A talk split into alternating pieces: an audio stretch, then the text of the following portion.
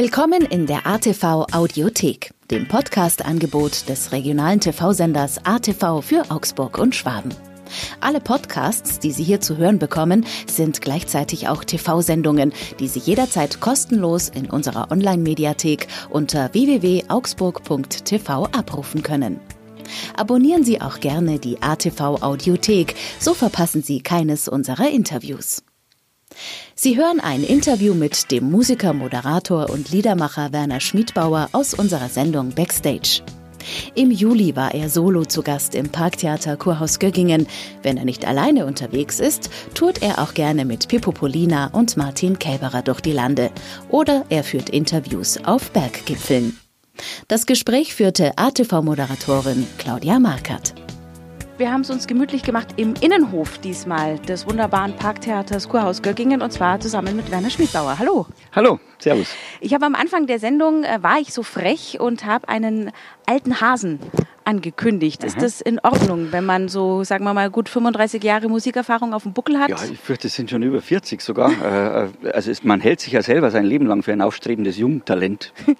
und ich hab, äh, war empört, als mein, mein, mein Plattenfirma mein Plattenboss, vor drei Jahren gesagt hat, Werner, jetzt machen wir Best-of, weil du bist zu weit.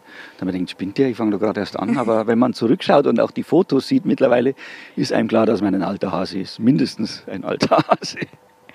Jetzt kommt dieses Jahr auch noch äh, ein Jahrzehntenwechsel. Ich glaube, der 60. steht an im Sommer noch. Das stimmt, das ist äh, gar nicht mehr so lange hin. Und dann äh, steht da die 6. Wobei ich die, der 60er komischerweise mich weniger angeht als die, äh, die Runden davor. Also ich hatte meine Hauptkrise beim 40er, weil ich mir gedacht habe, jetzt gehst du wirklich nicht mehr als Jugendlicher durch. Okay. Und beim 50er habe ich gedacht, wow, halbes Jahrhundert, Alter. Jetzt weiß ich, dass ich ein älterer Herr bin und dass alles in Ordnung ist. Okay.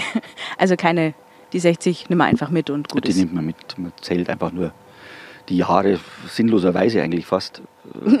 macht ja, ist ähnlich wie wenn man sich über das Wetter aufregt, ist dasselbe wie wenn man sich über das Altern aufregt, weil die zwei Sachen hast du einfach und kannst es nicht verändern.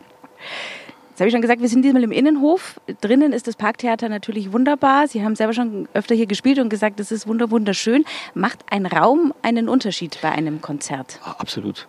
Also äh, am Ende des Konzerts oft nicht, wenn man die Leute gekriegt hat. Dann kann es auch in einer Dreifachturnhalle spielen und dann ist es wurscht.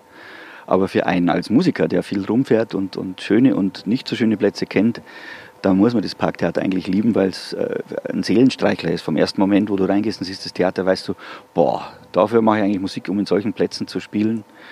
Und wir haben ja auch in, in, äh, vor zwei, drei Jahren, zwei Jahren mit der Süden 2 Tour oft ausweichen müssen in große Hallen. Und in Nürnberg, Nürnberg dann plötzlich in der Meistersingerhalle. Und das sind alles natürlich gigantische Plätze, da willst du hin. Aber es gibt natürlich schönere Plätze in sich von ihrer von ihrer Bauart, von ihrer Symmetrie, von der Geometrie des Raums und von ihrem Charme. Und da gehört das Parktheater ganz, ganz weit vor. Ich liebe das jetzt mal. Ich bin so gefreut auf heute. das ist schön. Ähm, Gerade angesprochen, bis vor ein paar Jahren äh, eigentlich nicht allein unterwegs, sondern immer zu zweit, zu dritt. Äh, jetzt gerade auf Tour, auf Solo-Tour mit bei mir. Wir haben uns tatsächlich auch äh, vorhin am Eingang getroffen. Sie sind wirklich auch alleine unterwegs. Sie fahren auch alleine. Mhm. Das war jetzt einfach mal wieder dringend nötig, so, so eine Solo-Tour oder warum? Also die Solotour gibt's, diese Solotour gibt es tatsächlich erst nicht seit äh, Ende der Pandemie, sondern ich habe vor der Süden 2 Tour auch schon 60 oder 80 Konzerte so alleine gegeben. Die ist eine Wiederaufnahme dieser Tournee, dieser Solotour, äh, weil es einfach die purste Form zum Musizieren ist. Also wenn du, die Süden 2 Tour war mit Pippo Pollin und Martin Kellerer und wir waren in vier Ländern unterwegs mit acht Leuten, Personal sozusagen. Äh, da hast du richtig Lust mal wieder auf wenig. Und es ist natürlich zum einen die Rückkehr zu den Wurzeln, das gefällt mir total gut. Allein ankommen, Kabel in der Hand, Techniker suchen und dann sagen, jetzt, jetzt schauen wir mal. Hat was. Man kommt ein bisschen von dem hohen Ross runter. Wenn du, wenn du in großen Hallen spielst, dann irgendwann bist du das gewohnt, du kommst in alles stimmt, alles ist gerichtet. Aber es macht auch Spaß, sich alleine in den VW-Bus zum Hocker und sagen, so, wo geht's denn heute hin?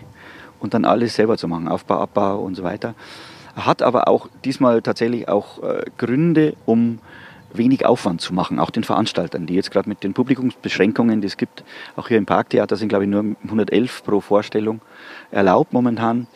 Und das wäre absolut nicht rentabel für einen Veranstalter, wenn da sechs, sieben Leute herkommen, die alle schlafen wollen, essen wollen, das die Gagen hochtreibt natürlich. Also habe ich mir entschlossen, dass ich einfach allein losfahre, wenig Kosten verursache. Im Notfall kann ich sogar in meinem Bus schlafen, weil es ein Campingbus ist und erst einmal wieder zu den Wurzeln gehe und damit auch ein Stück weit die ganze Industrie, die dahinter steht, also Veranstalter, Booker, äh, um die zu unterstützen, um die Kosten runterzuhalten. Wenn man aber alleine nicht nur auf der Bühne steht, sondern auch alleine unterwegs ist, da muss man sich selber auch äh, gut leiten können, oder? Ja, ich habe äh, schon äh, mal, war mal drei Monate ganz allein mit dem VW-Bus auch unterwegs. Also ich kann das schon gut mich selber aushalten. Und das, glaube ich, ist nicht so wie bei einer großen äh, Welttour, wo man wirklich unterwegs ist und kommt nicht mehr nach Hause. Also ich habe jetzt drei Tage am Stück, spiele jetzt und dann sind wieder vier Tage daheim. Äh, das heißt, ich habe ja noch einen anderen Beruf beim, beim Fernsehen und ich muss den ja auch machen. Und es ist nicht so, dass ich total äh, augenberingt und mit fürchterlichen Al Alkoholexzessen äh, wochenlang unterwegs bin und dann allein im, im Hotelzimmer meine Zeit totschlag. So ist das Schicksal nicht. Man ist an schönen Plätzen, man kennt mittlerweile auch die Veranstalter, sitzt mit denen zusammen und dann gehen wir irgendwann, ich relativ früh ins Bett, soweit es geht, mit dem Konzert früh ins Bett zu gehen und habe mein Radl im Bus, ich fahre dann Vormittag Radl, also ich kann das gut aushalten. Ganz im Gegenteil, es ist eher mal eine Unterbrechung äh, dieses Dauerkommunikationskreislaufes, den du hast, wenn du zu acht unterwegs bist. Mhm. Da tut die Ruhe immer ganz gut. Jetzt haben Sie es gerade schon selber angesprochen, nicht nur Musiker, es gibt auch noch den Moderator, Talkmaster, Reporter Werner Schmidbauer. Ich finde es immer sehr schwierig oder man hat immer so ein bisschen ein ungutes Gefühl, so jemanden zu interviewen, weil man immer selber nicht weiß, denkt er jetzt gerade sich aus, was ich ihn frage? Hätte er andere Fragen gestellt? Also kann man das trennen? Ist jetzt tatsächlich der Total. Musiker da oder? Ich sitze jetzt hier und warte darauf, was Sie tun. äh, und Sie machen das ganz, ganz hervorragend. Also insofern äh, habe ich überhaupt, nein, ich bin kein Analytiker, der dann dauernd vergleicht mit meinem eigenen Job oder sowas. Dazu bin ich auch zu wenig Journalist. Also ich bin eher ein Talkmaster, seit 20 Jahren eher ein Walkmaster, weil ich unterwegs auf dem Berg mit den Leuten rede und es ist alles eine sehr sortierte Geschichte. Also jetzt bin kein Journalistenfuchs, der dauernd alles hinterfragt. Das äh, war ich vielleicht mal vor 10, 20 Jahren bei Live aus Alabama vor 30 Jahren, wo es wirklich kontrovers war und alles. Aber es ist schon auch äh, hier eine gewisse Ruhe eingekehrt durch diese 1 zu 1 Situation, die ich dauernd habe.